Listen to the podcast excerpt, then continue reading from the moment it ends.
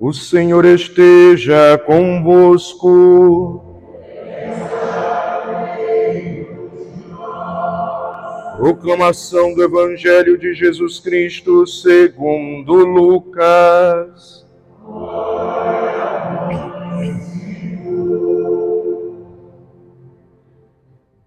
Naqueles dias, Maria partiu para a região montanhosa, dirigindo-se apressadamente a uma cidade da Judéia. Entrou na casa de Zacarias e cumprimentou Isabel. Quando Isabel ouviu a saudação de Maria, a criança pulou no seu ventre e Isabel ficou cheia do Espírito Santo.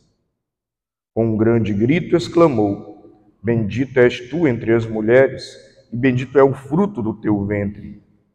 Como posso merecer que a mãe do meu Senhor me venha visitar? Logo que a tua saudação chegou aos meus ouvidos, a criança pulou de alegria no meu ventre.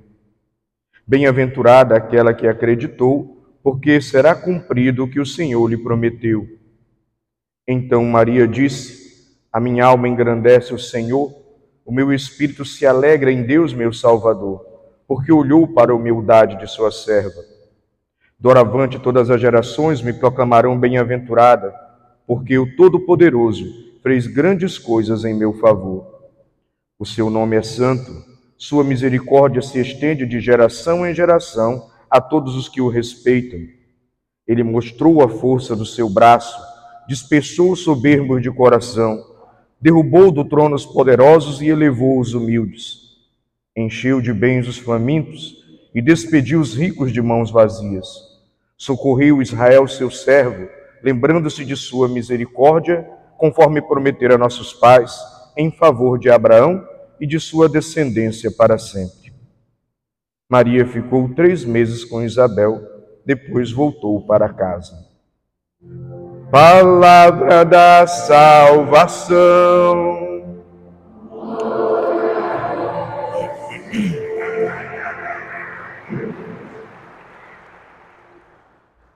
Então, meus irmãos, minhas irmãs, como disse no comentário introdutório desta Santa Missa, neste mês de agosto, celebramos vocação, as vocações, e especialmente nessa, nesse terceiro domingo, a vocação à vida consagrada. Queremos rezar por nossos religiosos e religiosas e pedir que Deus possa mandar mais operários à messe, porque a messe é grande, os operários são poucos. Precisamos apoiá-los com a nossa oração, com a nossa amizade e também, por que não, com a nossa compreensão, porque também são homens e mulheres que precisam da nossa ajuda, não são super-heróis, são pessoas que têm uma opção de vida diferente, mas que também precisam da nossa amizade e da nossa colaboração. Celebramos ainda a solenidade da Assunção de Maria aos céus. E dentro da liturgia da palavra que acabou de ser proclamada, nós percebemos Maria como este modelo do cristão, o modelo que a igreja nos apresenta para que nós nos inspiremos no seguimento de Cristo. Maria, a espiritualidade mariana, ela compõe a vivência da fé do, do católico. A espiritualidade mariana enriquece a nossa vivência de fé o seguimento de Jesus Cristo, porque ela nos ensina a renovar o nosso sim, ela nos ensina a termos uma vida de intimidade com Deus através da oração, ela nos ensina a fazermos silêncio e meditarmos a palavra de Deus assim como ela silenciava e meditava e guardava no coração. Ela nos ensina, adiante das dificuldades da vida, termos a paciência, a tranquilidade e não o desespero. A confiança em Deus para superar os obstáculos caminhando com Ele. Ela nos ensina a interceder pelas pessoas que necessitam. Ela nos ensina a buscar a vontade de Deus acima da nossa. Ela nos ensina a sermos discípulos e discípulas de Deus, nos deixando orientar por Deus. Nos ensina a nos abrirmos à ação do Espírito Santo, porque Ele é quem recorda todas as coisas, é quem nos santifica, estamos nos tempos da igreja, aonde o Espírito Santo vem operar a graça do Pai e do Filho, e a própria graça dele em nós.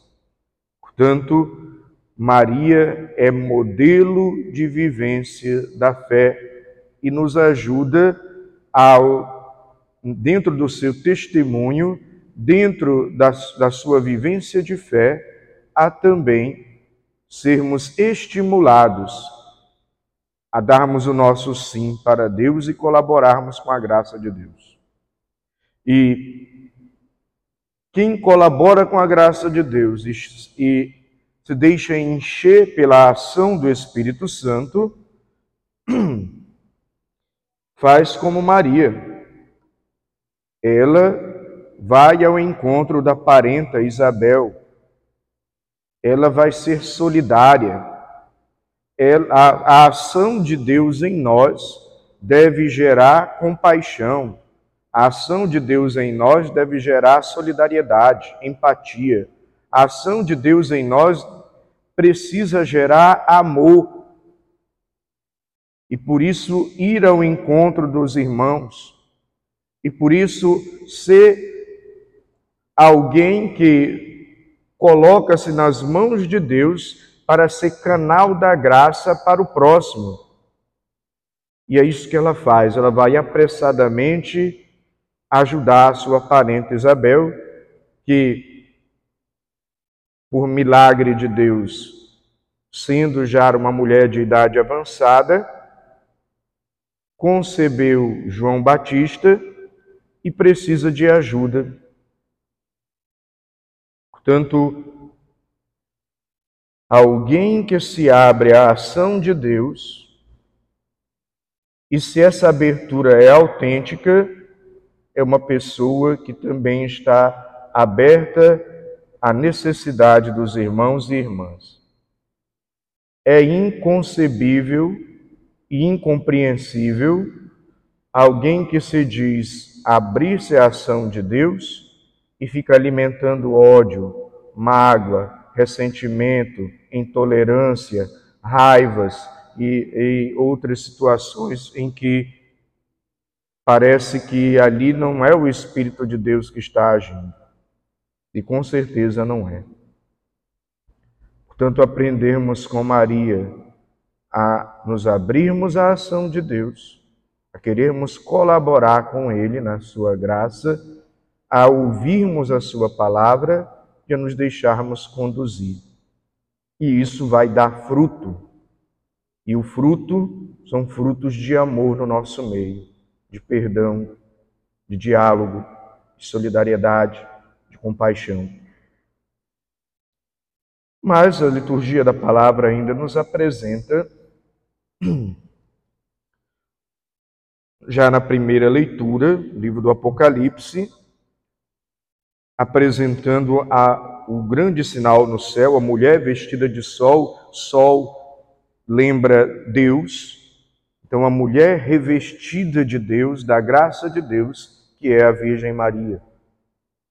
Deus também quer nos revestir com a sua graça.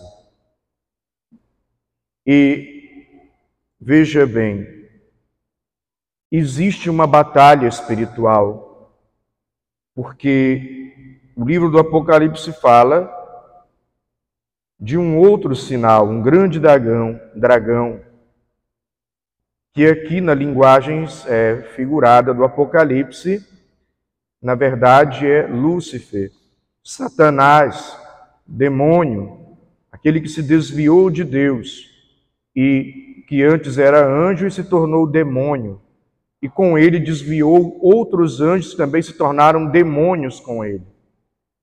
E ele sabe que ele é um derrotado, mas ele não está querendo ganhar de Deus, ele está querendo prejudicar a obra de Deus que somos nós. E como é que ele prejudica a obra de Deus que somos nós? Derramando o seu ódio, derramando a sua intolerância, derramando os seus enganos, as suas mentiras, nos desviando da fé, nos tirando do caminho de Deus. Portanto, há uma batalha espiritual. E você, não é que você deva se concentrar em Satanás de forma nenhuma. Essa batalha espiritual nos ensina, e a própria Virgem Maria também, que o nosso foco é Deus. Quem deve estar no centro das nossas orações é Deus. Quem deve estar no centro das nossas ações é Deus. Quem nós devemos buscar é Deus. Por tabela, buscando Deus, combatemos o mal. Por tabela, buscando Deus, afastamos o mal. Porque hoje em dia parece que as pessoas estão mais fixadas no demônio não é? Eu vou fazer jejum porque eu quero combater o demônio. Não, você vai fazer jejum primeiro porque é uma disciplina para você aprender a ter autocontrole. O jejum é um exercício para ter autodomínio, para vencer o pecado da ira e o pecado da luxúria. É para isso que serve o jejum. Não é para combater o demônio, é para eu aprender a ter limites e, tendo limites, não pecar e não pecando está em comunhão com Deus. Olha, é um outro raciocínio. Então, é importante aprender que existe essa batalha espiritual e o que está em jogo é a nossa salvação. Portanto, se eu me deixo levar pelas ações demoníacas, pela mentira demoníaca, pelo engano demoníaco, se eu desleixo na vivência da fé e se eu me desvio de Deus, se eu não sigo o modelo de Maria que dá o seu sim para Deus, que renova esse sim no amor e que procura fazer a vontade de Deus ao longo da caminhada da vida, se eu não sigo esse modelo mariano e me deixo conduzir pelo inimigo e a sua mentalidade mundana, eu estou colocando a minha existência eterna em risco. Eu posso estar me afastando de Deus aqui nesta terra, e ao fazer isso, eu já estou também me, me afastando de Deus na eternidade, ou seja, inferno, condenação eterna, banimento da presença de Deus uma eterna angústia que nunca passará, porque eu perdi a oportunidade de pertencer a Deus e de ser de Deus e preferi me afastar dele. Portanto, tomemos consciência dessa batalha espiritual. Tomemos consciência de uma outra coisa que essa festa nos recorda, ou melhor, essa solenidade. Diz a leitura da carta aos Coríntios falando a respeito de nosso Senhor Jesus Cristo.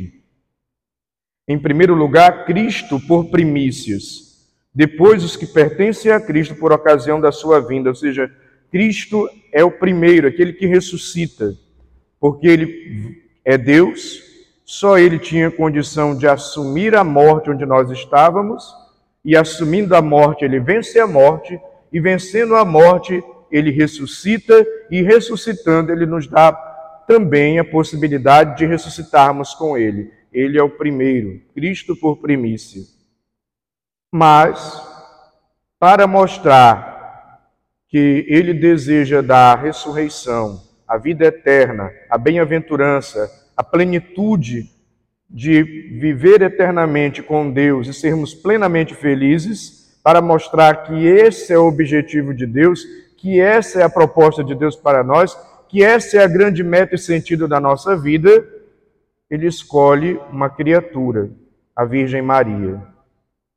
E aí, ele, quando ela morre, ela passa por um período chamado dormição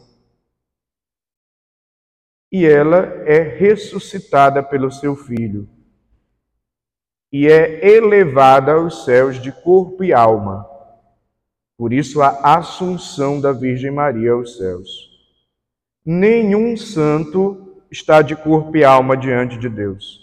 Os santos ainda estão esperando, assim como nós, a, o fim dos tempos, a recapitulação de todo o mundo e a ressurreição da carne para todos. Então, os santos estão só em alma diante de Deus. Mas existe uma criatura que está de corpo e alma já ressuscitada e plena diante de Deus. Se chama Virgem Maria.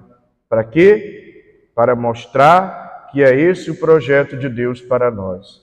Para mostrar que é essa a nossa grande meta.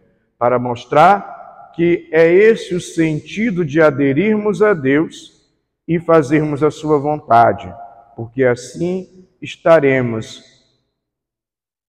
colaborando com a graça para participarmos da vida eterna e sermos e termos um corpo glorioso, transfigurado, ressuscitado, como de nosso Senhor Jesus Cristo e da Virgem Maria. Não esqueça essa meta. Às vezes a gente sai aí pelo mundo, faz mil e uma coisas, se preocupa com um monte de outras, resolve um monte de problema, às vezes se apega aos bens materiais e esquece que, sim, temos que lutar e batalhar pela vida e cuidar das coisas do dia a dia. Mas existe a meta das metas pela qual você também tem que batalhar: a sua salvação, a sua vida eterna, a eternidade junto com Deus, sermos ressuscitados por Cristo e estarmos diante dele de corpo e alma, felizes, plenos e realizados. Esse é, o, esse é o futuro que Deus quer para nós. Mas eu preciso, nessa vida, colaborar com a graça de Deus para chegar lá. E a Virgem Maria é esse auxílio como intercessora, esse auxílio como modelo que nos ensina a colaborar com a graça de Deus. Eu espero que a Virgem Maria interceda por você, interceda por nós e que nós tenhamos ela como modelo de seguimento de Cristo e, inspirados pelo seu testemunho, possamos também nós colaborar com a graça e assim vencer o mal e chegar até a vida eterna. Louvado seja nosso Senhor Jesus Cristo.